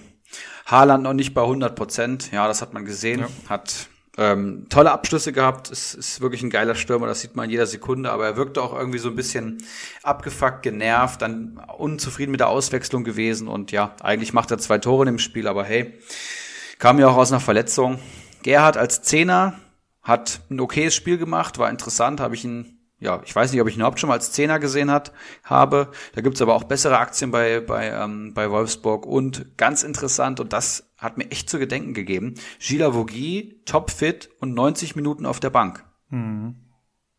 Das ist für alle Gila Vogie-Besitzer und ich als Gila Vogie-Fan bei Wolfsburg, der eigentlich immer so einer der sympathischsten und besten Comunio-Spieler im ganzen Kader war, scheint da so ein bisschen ins Hintertreffen zu geraten. Kann ja Innenverteidiger und einen guten Sechser spielen und äh, ja, da sind gerade andere Spieler gefragt. Noch ein Wort zu Sancho. Ich glaube, dieses 2-0 kann so eine Art ja, Knotenlöser sein. Ähm, war ein wichtiges Tor. Die, die Aktion hat ihm, oder könnte ich mir vorstellen, tut ihm sehr gut. Ähnlich wie äh, bei Leroy Sané, das, das 2 zu 2, kommen wir gleich noch drauf. Das, das können so Situationen, glaube ich, sein, die, die so wirklich diesen, diesen Turning Point einfach schaffen. Ähm, das, und das, das braucht er, glaube ich, auch so fürs Selbstvertrauen. Ähm, da hat er Otavio natürlich ein bisschen alt aussehen lassen. Ähm, da erwarte ich mir jetzt natürlich schon eine Steigerung. Haaland hast du angesprochen, boah, du weißt halt, wenn der in so eine Torschusssituation kommt oder so, da wichst der das Ding auf die Hütte, ey. Das ist wirklich, das sieht man wirklich ganz, ganz selten. Dieses eine Ding hält Castells noch überragend. Ähm, da, da ist mir eine Szene wirklich im Kopf geblieben. Ansonsten ähm, würde mich noch interessieren, ich habe halt jetzt, ich stehe halt jetzt vor der Situation, ja, ich werde Duda verkaufen, aber wen soll ich denn noch verkaufen? Dabur oder Otavio? Was wird, ich gehe eigentlich davon aus, dass, dass ähm, der Rüsselior wieder auf die Linksverteidigerposition rutscht. Hoffe ich dann auf eine Dabur-Einwechslung oder auf eine Otavio-Einwechslung? Ja, Dabur lebt halt von seinen Toren und mhm. ähm, ja, ist halt ein, ein Strafraumstürmer. Ich bin absolut kein Fan. Wenn der halt kein Tor schießt, wird er dir auch keine Punkte holen. Das heißt, da sehe ich wenig Potenzial, ehrlich gesagt. Und Otavio ist halt, wenn, also das Risiko ist höher, würde ich mal sagen, aber der Outcome ist auch höher. Also wenn Otavio ähm, kann ja auch sein, dass der spielt macht, auf einmal. So kann ja, ja sein. Und wir erinnern uns an den Hype von vor der Saison, ähm, 2019, 20, fünf Spiele gemacht und ein PPS von irgendwie, mhm. weiß ich nicht, fünf oder sechs, ähm, hat acht, sieben, vier und vier Punkte geholt in, in vier Spielen. Also sensationell eigentlich. Jetzt braucht er anscheinend noch einen Moment, aber ist natürlich auch, also ich finde ihn jetzt nicht schlechter als den Rüsseljung und von Dabur bin ich absolut kein Fan in Hoffenheim. Auch wirklich nicht gut drauf. Also ich würde, glaube ich, zocken und würde Otavio halten. Mhm. Ähm, Pongracic vielleicht noch zu erwähnen, der wieder verletzt runter muss. Also der hat ja wirklich auch die Scheiße am Schuh. Ähm, pfeifrisches Drüsenfieber, Corona, jetzt lag er dann plötzlich verletzt am Boden, musste ausgewechselt werden. Ich weiß nicht genau, was die Diagnose ist, aber man kann Bestimmt Schalke-Fan. Man kann, man kann von Lacroix und Brooks ausgehen jetzt in der äh, am kommenden Spieltag. Mm, ansonsten zu dem Spiel habe ich jetzt eigentlich auch Baku halt wieder hinten rechts angefangen. Sprich, ein Babu äh, sitzt dann wieder auf der Bank. Ja, eh nur noch von der Bank, hat man so ein bisschen das Gefühl. Ähm, ansonsten ist eigentlich zu dem Spiel alles gesagt. Und wir schauen noch mal kurz auf meine Bayern, die ja doch etwas überraschend dann nach, äh, nach 45 Minuten 2-0 hinten liegen gegen den Vorletzten. Du fragst dich halt irgendwie plötzlich, warum liegen wir hier auf einmal jedes Mal äh, 1-0 zurück. Ich glaube, es war jetzt das siebte Mal oder das achte Mal, dass wir jetzt äh, nacheinander hinten lagen. Und dann, äh, ich glaube, Hack per Standard. Ja, und dann liegst du halt 2-0 hinten und dann wird Pavard ausgewechselt. Ähm, Kimmich nach hinten rechts. Und da kann ich mal jedem die Heatmap, äh, oder es war keine Heatmap, es war irgend so eine andere Statistik, auch irgendwie so Ballkontakte von Kimmich auf der Rechtsverteidigerposition und dann von Pavard. Also das, da, da sieht man mal, was ein Weltklasse-Rechtsverteidiger ähm, macht und was ein halt Rechtsverteidiger macht, der so ein bisschen seiner Form hinterherläuft. Ähm, dass man das von Pavard nicht erwarten kann, ist klar. Das, das wusste man aber auch, äh, als man den eingekauft hat. Aber was Kimmich da die zweite Halbzeit abgerissen hat, ist Wahnsinn. Äh, macht dann selbst in der 50. das 1 zu 2. Dann äh, Sané äh, nach Vorlage Kimmich. Das ganz wichtige 2 zu 2. Auch da, ähnlich wie bei Sancho, hoffe ich so ein bisschen auf diesen Knotenlöser. Ähm, für, für Leroy. Das, das hat ihm hoffentlich gut getan. Der lebt auch von dem Selbstvertrauen in sich selbst. Sühle 3-2, auch wichtig, dass der so ein positives Erlebnis hat. Und dann halt zweimal Lewandowski, der muss halt auch noch seine Hütten machen, ist klar. Und dann äh, ja, reicht auf einmal so eine gute oder sehr, sehr gute zweite Halbzeit, um Mainz halt mit 5 zu 2 aus dem Stadion zu schießen. Ja, ansonsten ähm, habe ich gar nicht mehr so viel zu dem Spiel zu sagen. Hack auf jeden Fall zu erwähnen, der richtig stark unterwegs ist, holt jetzt zwölf Punkte mit dem Tor in München, klar. Ähm, ist das, ist das leicht. Aber ansonsten zu Mainz muss man halt generell sagen, ähm, die sind ja aus der, also der Trainer hat mir sehr gut gefallen. Also so vom Ersteindruck, ich weiß gar nicht, Seibert oder Siebert oder irgendwie sowas heißt da, glaube ich. Oder ist ja nur eine Interimslösung gewesen. Aber der war ziemlich auf Zack, fand ich. Ähm, aber da kommt jetzt Bo Svensson, also ist auch schon wieder mehr oder weniger ersetzt worden. Bin ich jetzt sehr gespannt, ob sie da so ein bisschen aus der ersten Halbzeit was mitnehmen können. Ich könnte es mir äh, erwarten oder ich erwarte es zumindest. Das wird äh, die Eintracht aus Frankfurt jetzt nicht unbedingt gerne hören, aber die haben da ja losgelegt wie die Feuerwehr, richtig guten Fußball gespielt. Und da hast du halt auch mal wirklich kurz gesehen, was in dieser Mannschaft steckt. Klar, Bayern bietet halt auch viel ein, gerne auch mal in der ersten Halbzeit, aber das musste dann halt auch ausnutzen und das haben die richtig gut gemacht, auch wenn äh, Boetius jetzt mal ausnahmsweise mal minus einen Punkt geholt hat. Barreiro, der ja sehr unglücklich war, ähm, minus zwei Punkte. Aber ähm, die, die haben mir schon sehr gut gefallen. Und wenn du so ein bisschen in die Tabellen, in, in den Tabellenkeller schaust, Schalke, Mainz, Bielefeld, Köln, Bremen, würde ich da auch noch mit reinnehmen, hat Mainz den attraktiven, attraktivesten Kader. Vielleicht noch Köln, wenn sie es denn auch wirklich mal auf die Reihe kriegen gegen kleinere Mannschaften, aber Mainz könnte ich mir vorstellen, dass die eher noch da unten rauskommen als Schalke. Wie siehst du es? Ja, ähm, Erstmal, Bayern hat für mich ein ähnliches Langweiligkeitsniveau wie Schalke, aber halt auf einer ganz anderen Ebene. Das ist unfassbar. Jetzt bin ich aber mal gespannt.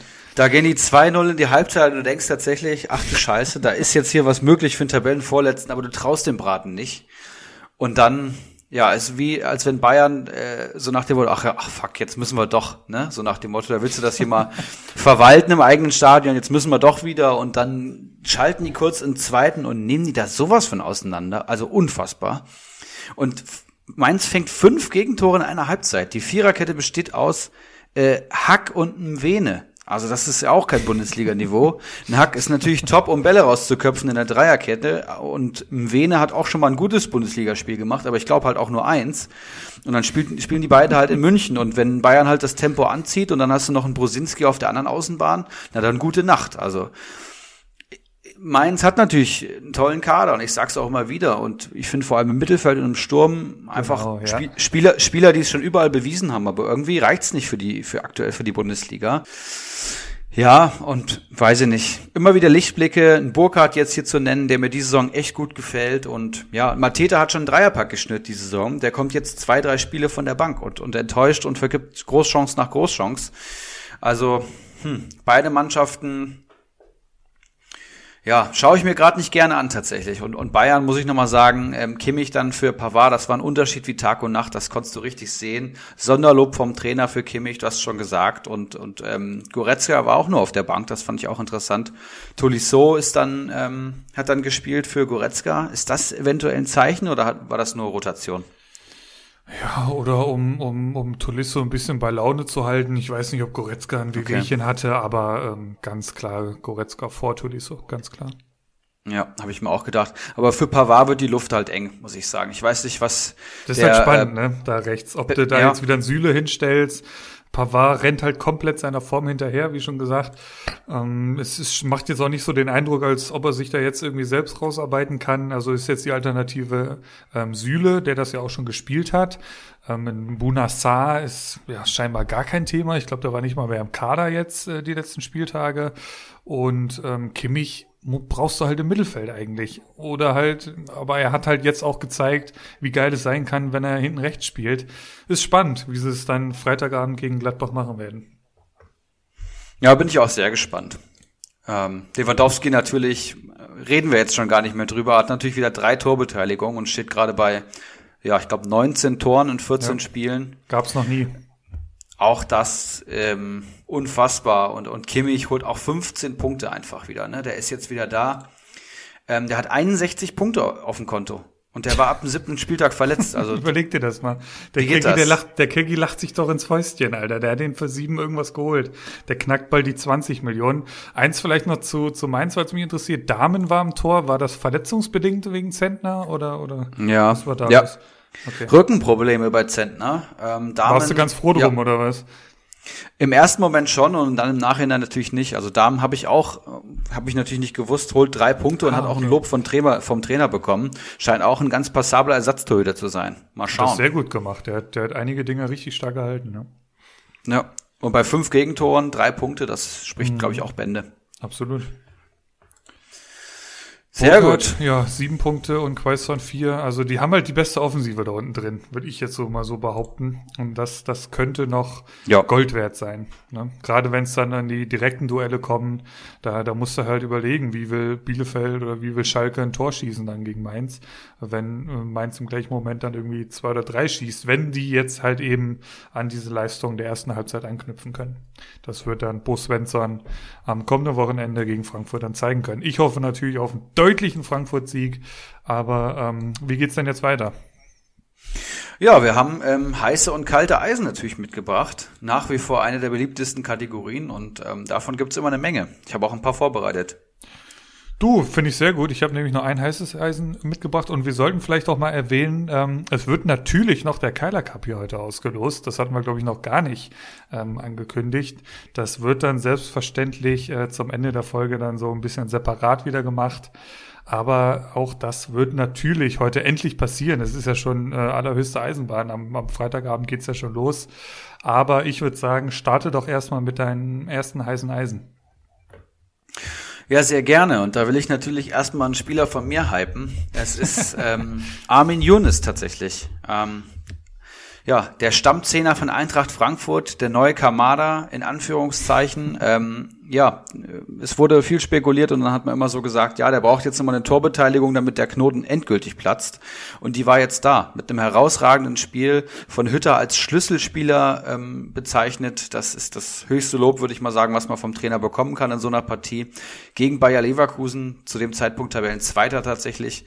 Ja, und Jonas ist im besten Fußballeralter, 27 Jahre alt, pfeilschnell, wendig, Beweglichkeit, kann Bälle festmachen wie kein anderer am Kader und ja, ist halt gesetzt. Comunio Marktwert 4,36 Millionen und ähm, Frankfurter Spieler mit Torbeteiligung bewegen sich eigentlich bei mindestens 8 Millionen, würde ich mal sagen. Kamala, Kostic, Silva und da gehört Younes, wenn er denn weiter spielt und, und die Form, wie er jetzt hat, beibehält, da gehört er auch hin. Das heißt, Marktwertpotenzial ohne Ende, der war auch schon ja, als er gekommen ist, fünf, sechs Millionen standardmäßig wert. Da kommt er auch wieder hin. Wenn nicht, geht er sogar drüber. Hat jetzt 22 Punkte am Konto. Und 15 davon in den letzten drei Spielen geholt. Das zeigt nochmal seine Form, glaube ich. Sieben bewertete Einsätze, macht ein PPS von 3,14. Bin mir ziemlich sicher, dass der jetzt nur steigen wird. Und wenn euch das noch nicht reicht, um Armin Younes zu overpayen, dann schaut euch nochmal das, das Programm an von Eintracht Frankfurt. Da kommen jetzt nämlich, da kommt jetzt das theoretische Fallobst der Liga, auch wenn sich die Eintracht da schwer tut. Aber ich glaube, mit unserem spielerischen Ansatz, wie wir ihn jetzt gegen Leverkusen hatten, kann man auch, ähm, ja, andere, andere Mannschaften knacken. Und ich bin echt das erste Mal diese Saison positiv gestimmt auf, auf Eintracht. Äh, wir stehen Tabelle mittlerweile wieder ganz gut da mit den sechs Punkten. Und äh, ja, Younes wird ein wichtiger Spieler in den kommenden Partien diese zwei Zehner-Positionen halt, es scheint halt wirklich so, Younes ist gesetzt und auf der anderen Position ist es halt Barkok oder Kamada. So hat man so ein bisschen den Eindruck. Ich habe gerade mal mal Liga-Insider geschaut, da wird's halt genauso gelistet. Ähm, Rode kehrt noch zurück, das ist noch interessant. Ähm, der wird dann wahrscheinlich, könnte ich mir vorstellen, vor Hasebe dann im Mittelfeld beginnen. Abwehr, ja, kannst du würfeln, aber das ist schon, ist ein ganz, ganz, ganz spannendes Projekt, Frankfurt. Mein heißes Eisen, was ich hier heute mitgebracht habe, ist Harvard Nordfight. Zugegeben, noch leicht spekulativ, da er noch angeschlagen ist und man jetzt noch nicht groß was Neues gehört hat. Aber ähm, was man so gehört hat, ist der jetzt den jetzigen, oder hat er den jetzigen 14. Spieltag nur knapp verpasst und sollte dann somit ähm, am Wochenende gegen Schalke wieder fit sein. Damit auch schon gleich der nächste Einkaufsgrund äh, geliefert. Der spielt gegen Schalke, ähm, danach dann gegen Bielefeld und Hertha. Ähm, Innenverteidigung oder generell die Defensive von Hoffenheim hatten wir eben schon angesprochen. Viel Verletzungspech. Ähm, und so wie es ausschaut, wird der dann mit Vogt in der Innenverteidigung spielen. Posch kehrt dann nach seiner Gelbsperre auf die Rechtsverteidigerposition zurück. Und bei den Gegnern, ja, sind sowohl halt Punkte drin als auch Marktwertsteigerung. Und dementsprechend ist das für mich ein heißes Eisen. Ähm, nach dem, oder spätestens nach dem Hertha-Spiel sollte man die Situation dann neu bewerten, aber bis dahin ähm, kann man den eigentlich äh, sich durchaus mal Team, ins Team holen. Ich schau mal kurz. Der Mann ist wert, Harvard Nordfight ist wert 1,1 Millionen. Dementsprechend ähm, für mich ein ganz heißes Eisen. Interessante Personalie, gleich mal notiert. Ähm, ich habe hier ähm, einen Spieler mitgebracht, von dem es mir fast leid tut, dass ich ihn jetzt hier empfehle. Also eigentlich kann ich ihn nicht empfehlen, aber ich bin ja auch Statistiker durch und durch bei Comunio und an den Statistiken kann man nicht vorbeigucken. Die Rede ist von einem Mainzer Innenverteidiger und von mhm. dem, den ich eben gerade kritisiert habe, es ist Alexander Hack. Für mich wirklich spieltechnisch, ja, ähm, von der Technik her, vom, vom Spielaufbau, vom von der Sicherheit, ähm, kein Bundesligaspieler, kein Spieler mit Bundesliga-Format, aber Zweikämpfe gewinnt der Kerl ohne Ende. Und das zeigt sich auch bei Comunio.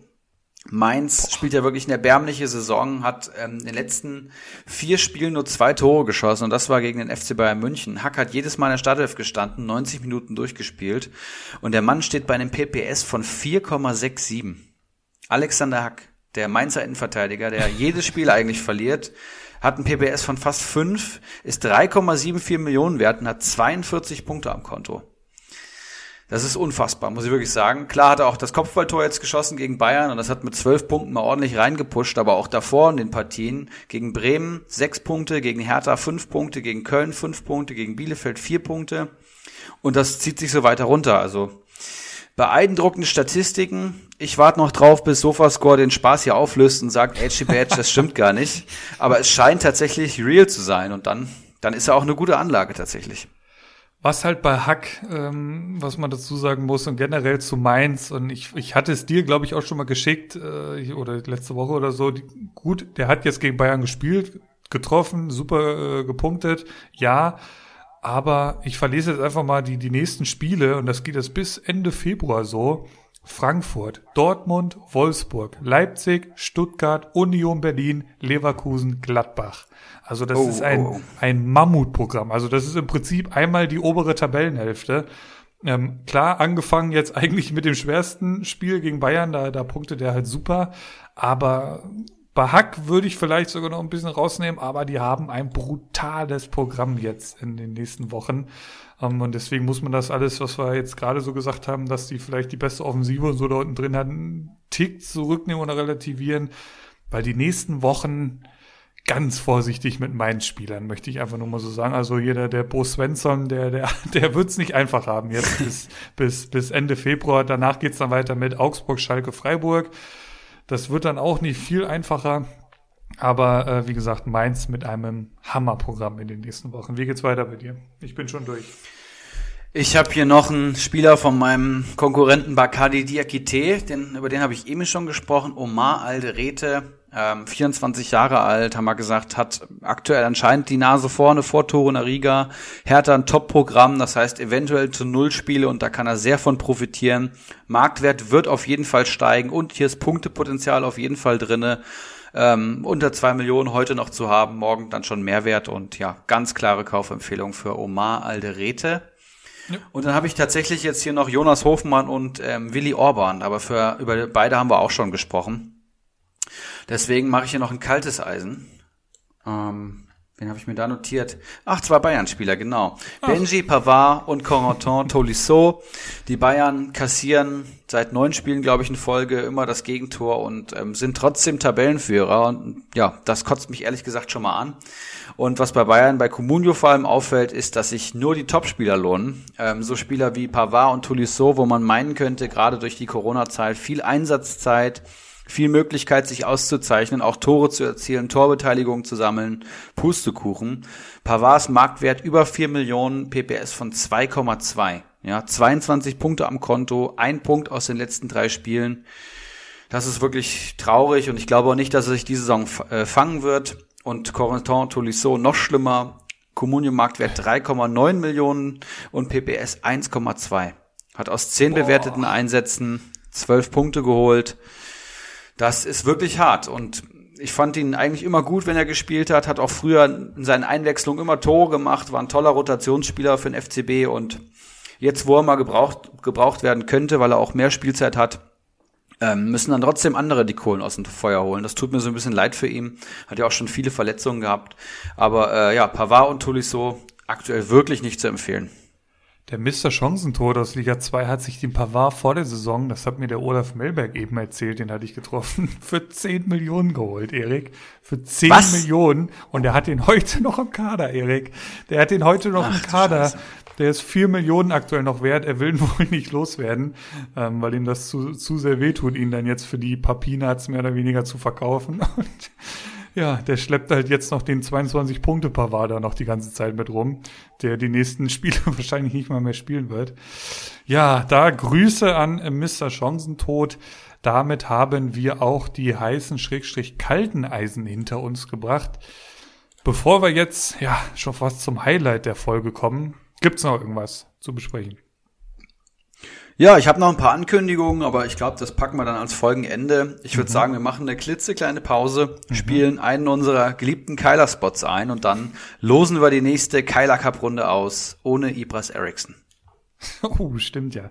Alles klar, machen wir so. Wir hören uns gleich wieder. Wir bereiten die äh, Auslosung hier vor und dann wird's ernst. Ich bin gespannt. Ähm, es sind ja noch einige Kracher, oder oh, jetzt kommen fast eigentlich nur noch Kracherpartien. Ähm, aber mehr dazu gleich. Bis gleich.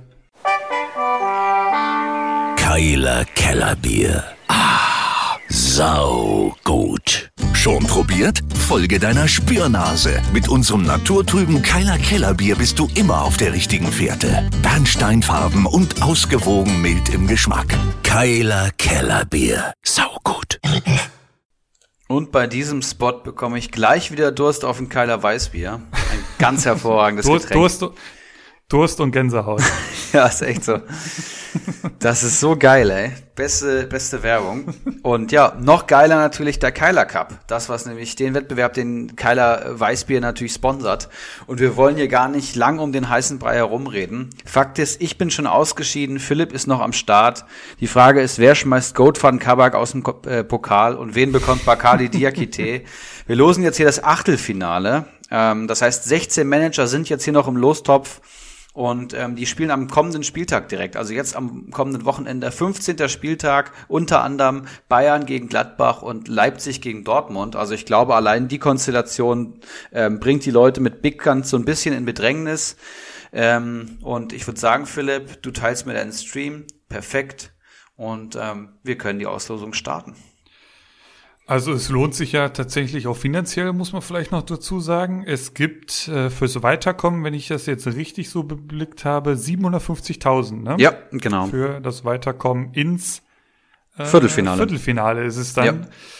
Das, also es lohnt sich allemal, da jetzt den Fokus drauf zu legen. Ähm, es sind einige spannende Partien möglich. Es sind auch schon einige Hochkaräter ausgeschieden. Ich, ich denke an Ibris Eriksson, ich denke an, an natürlich Bamboleo Rutschbahn, der dramatisch ausgeschieden ist gegen Faxe. Das kann man wohl so sagen. Auch aus Liga 1 haben sich schon einige verabschiedet.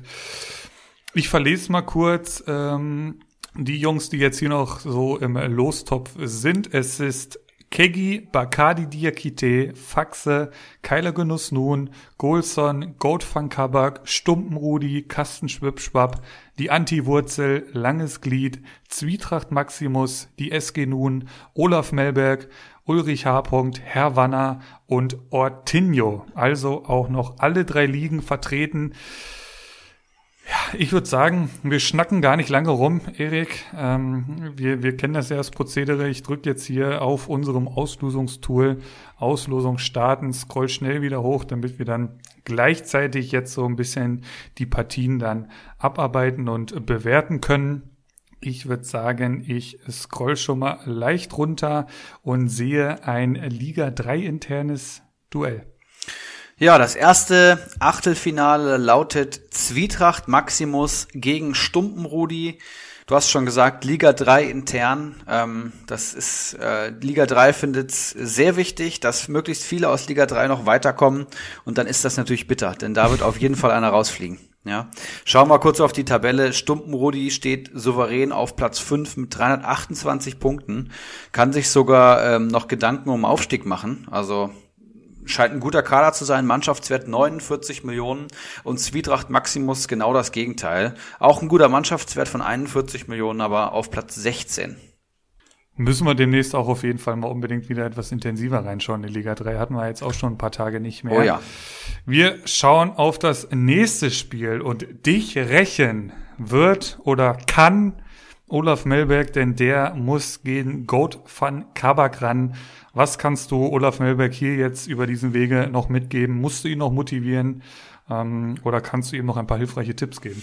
Ja, Olaf, ähm, sehr guter Aufsteiger, sehr guter Communio-Spieler mittlerweile, hat das Spiel verstanden, vielleicht noch so ein bisschen zu zögerlich, sehr auf Sicherheit bedacht, zockt noch wenig, aber hat auch einen sehr guten Kader und ich glaube, ist auch Favoriten der Partie. Aber das war ich halt auch gegen Gold van Kabak und da hat er mich eiskalt rausgeschmissen. Borno Sosa am Kader, Vargas im Kader, der kann wehtun oder auch ein Baumgartner, der hat jetzt relativ ähm, leichte Gegner in den kommenden Wochen. Leiner, Sinkgrafen, Trapp im Tor, auch der könnte jetzt zu Null Spiele ähm, haben. Also es wird ihm nichts geschenkt. Da fällt mir halt sofort Boyata wieder ein, der, den er auf der Bank hat, der auch am kommenden Spieltag noch nicht spielen wird. Ähm, es sei denn, er hat ihn jetzt verkauft. Also letzte Woche, wie gesagt, war das noch so, da hatten wir uns drüber unterhalten. Er ist, ich hatte ihn verkauft und ähm, Olaf Melberg eben nicht. Also da sitzen schon mal ein paar Millionchen auf der Bank. Aber generell traue ich auf jeden Fall Olaf Melberg zu, der eben auch einen gewissen Joshua Kimmich äh, im Kader hat, äh, zu, dass er da den großen Ibras Eriksson ähm, rächen würde. Ich hätte es natürlich selber gerne getan. Dann geht man natürlich auch so einem Bacardi oder so einem Keggy aus dem Weg.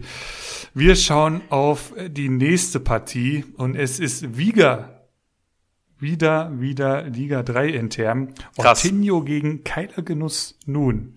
Wie sieht das da aktuell tabellarisch aus? Das ist ein absolutes Top-Duell, ähm, vor allem von der Spannung. Also Kyler Genuss nun aktuell Zweiter, hat einen sehr stabilen Kader und nur in Anführungszeichen einen Mannschaftswert von 42 Millionen. Da sehe ich natürlich gleich einen Lars Stindl, einen Marc Uth im Kader. Ich sehe einen Daniel Caligiuri, Christian Günther, Lenz. Also Kader liest sich sehr gut und Ortinho steht aktuell auf der 8 und hat einen Mann der Stunde im Kader, nämlich Jaden Sancho, der ja jetzt aufdreht, hat trotzdem mhm. schon 55 Punkte, obwohl er in Anführungszeichen eine schlechtere Saison spielt und hat auch noch Duda im Kader. Also allein die beiden können es dann entscheiden gegen Keiler Genuss. Aber das wird ein richtig krasses Duell und ich kann mir auch vorstellen, dass da die WhatsApp-Nachrichten fliegen werden in der Liga 3-Gruppe. Mit den zwei Partien auf jeden Fall. Ähm, wir schauen auf die nächste Partie und es ist wieder ein Liga-internes Duell, diesmal aber Liga 2. Anti-Wurzel gegen langes Glied. So viele aus Liga 2 haben wir nicht mehr. Jetzt hauen sie sich hier auch noch gegenseitig raus. Ich schaue mal kurz auf die Tabelle. Ähm, die Antiwurzel auf jeden Fall gut unterwegs. Langes Glied ist dann noch so ein bisschen ja, schuldig geblieben, kann man wohl schon so sagen. Ähm, schauen wir mal kurz drauf. Obwohl, mittlerweile gleichen sie sich sogar fast an. Es ist Platz 6 gegen Platz 7. Die Antiwurzel mit einem Mannschaftswert von 48 Millionen ähm, sehe ich hier sofort natürlich einen Leon Goretzka, den er sich neuerdings ins Team geholt hat. Ein Alaba, ein Gulaschi, ein Hummels, ein Orban, ein Maxi Arnold ist dann natürlich noch zu erwähnen, ein Lars Bender, der wiederkommt. Also viele Big Guns, ähm, dann fällt's halt auch schon krass ab. Dann hat er noch einen Frederik Jensen, einen Tower, einen Klaus, einen Bayer von Hoffenheim. Also er fällt so ein bisschen die SG Nun-Taktik, hatten wir ja auch schon mal thematisiert. Bei langes Glied sieht's folgendermaßen aus, Mannschaftswert 44 Millionen. Ähm, natürlich Serge Gnabry und äh, Schick vorne drin. Dazu Dein Younes eben noch als heißes Eisen, äh, heißes Eisen angekündigt. Mangala bin ich mittlerweile schon fast Fan von ähm, im Mittelfeld. Ein Latza, der jetzt gespielt hat. Rex Bitschei muss man schauen. Renault hat das Duell gegen Fährmann äh, verloren, haben wir eben noch gar nicht drüber gesprochen. Da scheint ja Fährmann jetzt erstmal äh, wieder im Kasten zu stehen, im Brunner. Ein sehr ausgeglichenes Liga 2 Duell. Bin ich sehr gespannt, wie das ausgehen wird. Und äh, wir schauen auf die nächste Partie. Da haben wir jetzt mal Liga übergreifend. Liga 1 gegen Liga 3. Herwanner gegen Golson. Ja, sehr interessant. Und ähm, ich kann jetzt natürlich nicht parallel schauen, wer wo in der Tabelle steht. Havanna ja auch dafür bekannt, wenig zu transferieren, fährt die Sicherheitstaktik und Goldson eher so ein Fuchs am Transfermarkt, würde ich sagen, der äh, die eine oder andere Lücke sucht und probiert mal richtig zu zocken. Mittlerweile bin ich hier in Liga 3 eingeloggt. Goldson auf Platz 7 mit 295 Punkten und auch einem ja. 42 Millionen Mannschaftswert. Ähm, Kader sieht gut aus, vor allem André Silva auch im Sturm. Ne? Dann noch Rode, Hinteregger, Akanji, Pongracic, Tommy, Klos, ja, da geht was. Giekewitz. Ja. Wenn halt da der Silva nicht trifft, dann könnte es auch schon eng werden. Ich weiß nicht, was Herr Wanner im Kader hat. Ich lock gerade um.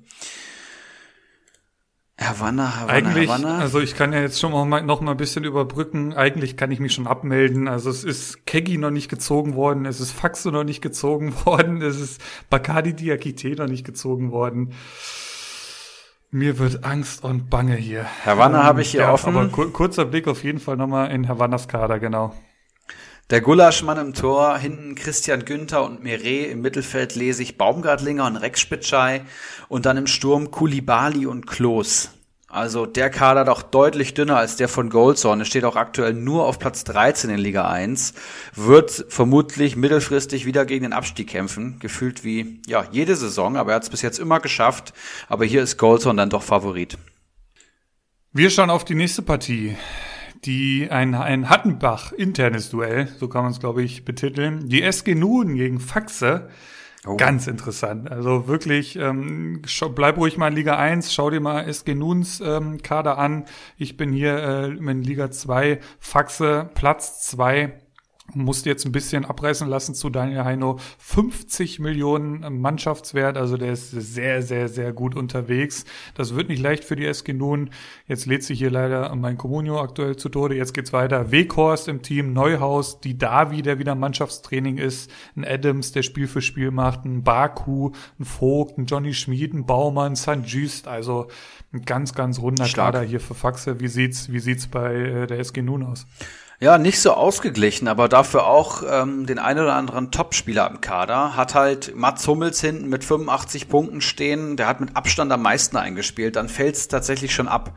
Aber hat auch ja viele, viele überdurchschnittliche Performer, würde ich sagen. Also hat ein Lars Bender, der steht bei 40 Punkten, ein Leiner hat er im Mittelfeld sich Durm und Ilsanker, ja, einer von denen spielt auf jeden Fall und Dreiersturm aus Avonie, der gerade in Form ist, Patrick Herrmann, der erstaunlicherweise schon 30 Punkte am Konto hat und auch ein Gregoritsch. Also Hummels hier mit dem Kopfballtor könnte es entscheiden. Ansonsten würde ich schon sagen, dass Faxi ihr Favorit ist. Wir schauen oh auf die nächste Partie und es ist das Spiel, Ach, was Scheiße. ich mir persönlich absolut gewünscht hatte. Unfassbar. Es ist Bacardi Diakite gegen ja seinen Schüler, seinen Jüngling. Es ist Keggy, sein Gegner, der ihn herausfordert und es ist ein Duell der Extraklasse. Stell uns mal kurz Bacardis Team vor, wie es aktuell so ein bisschen aussieht. Dass die beiden gegeneinander spielen, das könnte wirklich das Finale des ganzen Wettbewerbs sein. Das ist, das ist brutal. Für beide tatsächlich. Ähm, Bacardis Team ja. sucht seinesgleichen in allen drei Ligen. 75 Millionen Mannschaftswert. Hinten sehe ich Giekewitz und dann Preis-Leistungskracher, Pongracic, Alderete, Lenz, Sven Bender in der Verteidigung. Im Mittelfeld sehe ich Samasiku und Arnold und dann ergänzt noch Hartl, auch richtig stark. Und dann der Sturm, halte ich fest, Philipp, Sancho, Stindel, André Silva. Stimmt, er hat sich den Silber ins Team geholt. Das hat er mir eben gesagt. Ich dachte, ich höre nicht richtig. Unfassbar. Und das, das halt wieder zum perfekten Zeitpunkt, ne? Ja. Das, das, der, der, der nimmt den halt jetzt im Januar wieder mit und da steigt er wieder bis ins Unermessliche.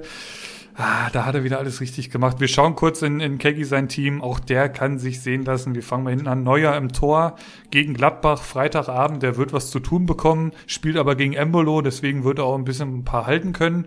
Ähm, Iago, Joveleo, Trimmel, also auch Bombenabwehr im Mittelfeld, ein brutal starken Darida, Boah. Endo und ein Kunku. Ein Kunku angeschlagen, muss man schauen. Und halt der schon oft erwähnte Kimmich. Vorne drin dann, ja, reißt es aktuell noch so ein bisschen ab. Äh, Coman ist wieder gesund, wird auch spielen, gehe ich stark von aus. Ein Gangkamp, Klaus und Salai sind dann da so ein bisschen dahinter. Also vorne in der Spitze ist er im Prinzip nur mit Coman aufgestellt. Wird vielleicht noch ein bisschen was passieren äh, die Tage. Aber es ist ein Duell der Extraklasse, was uns da im Keiler Cup ähm, wow. entgegenkommen wird. Ich weiß gar nicht, wer fehlt denn jetzt noch außer mir? Also ich, ich bin jetzt echt gespannt. Ich scroll jetzt hier weiter runter und es ist Kasten Schwipschwapp gegen Ulrich H. Kasten Schwipschwapp hat mir Bacardi eben kurz vor der Aufnahme noch eine Sprachnachricht geschickt. Ich soll doch bitte Kasten Schwipschwapp äh, ihm zulosen. Ich bin jetzt mal gespannt, wieso das so ist. Platz 12 in Liga 3, 25 Millionen Mannschaftswert, Erik. Das liest sich doch schon mal sehr gut. Grüße Passt genau in dein Beuteschema. Sehr geil. ich schau mal kurz. Also er hat hier am Wochenende gespielt mit Baumann, Pekarik, Toprak und Kempf. Okay, die Davi, Andrich, Schöpf, Wosch. Vorne drin Höhler, Burkhardt, Al-Gagadudidi von Stuttgart. Wie auch immer man den jungen Mann ausspricht. Und plötzlich bin ich doch wieder etwas optimistischer, was den Keiler Cup angeht, Erik. Was sagst du dazu? Darfst du auch sein. Also ich glaube, perfektes Los für dich. Ich will jetzt nicht despektierlich sein, aber wenn ich überlege, ja, wen du hättest bekommen können, dann ist das schon ein gutes Los. Ich glaube, auch bei dem Kader gehst du als Favorit ins Rennen. Du hast halt klar einen Höhler, einen Burkhardt, die Davi kann mit einer Torvorlage glänzen und ein Andrich kann äh, aus dem Mittelfeld was machen. Aber Andrich hat ein schweres Programm Burkhardt und Höhler sind jetzt wirklich keine Spieler, die regelmäßig treffen. Da muss schon alles zusammenpassen, damit der Kasten Schwipschwapp dich da besiegen kann. Also da bist du auf jeden Fall auch Favorit. Nice. Und was halt bei mir zukommt, ist halt, die, der Spieltag könnte so ein bisschen, also ich erwarte einen, guten Spieltag, das muss ich ganz klar sagen. Frankfurt gegen Mainz mit vier Frankfurtern. Gut, Dabur werde ich verkaufen. Für den Burgerson hoffe ich, dass er fit wird, muss dann gegen Stuttgart was reißen. Ähm, was haben wir noch? Toussaint, unser Toussaint spielt gegen Bielefeld. Knoche gut gegen Wolfsburg, es könnte happig werden. Aber ich bin eigentlich ganz optimistisch, dass da ein paar Pünktchen bei rumkommen werden am, am kommenden Wochenende. Deswegen bin ich tatsächlich auf einmal recht happy, was so diese Auslösung angeht. Wir verlesen nochmal. Ähm, es sind äh, folgende acht Begegnungen jetzt ausgelost worden. Zwietracht Maximus gegen Stumpenrudi. Goat van Kabak gegen Olaf Melberg. Ortinho gegen Keile Genutz nun. Die Antiwurzel gegen Langes Glied. Herwanner gegen Golson, die SG Nun gegen Faxe, Kegi gegen Bacardi Diakite und Kasten Schwipschwapp gegen Ulrich H. Geile Partien und eine sticht natürlich heraus. Also Keggy gegen Bacardi ist natürlich, also es, das ist wirklich, äh, da werde ich, da werde ich live am Handy sitzen und die Partie verfolgen. Ich werde eine Communio Manager Partie verfolgen. Das wird sehr, sehr geil. Und, und ich kenne beide Kader. Ich habe gesehen, wie beide Kader gewachsen sind über die Saison. Du hast eben schon gesagt, der Meister und der Schüler.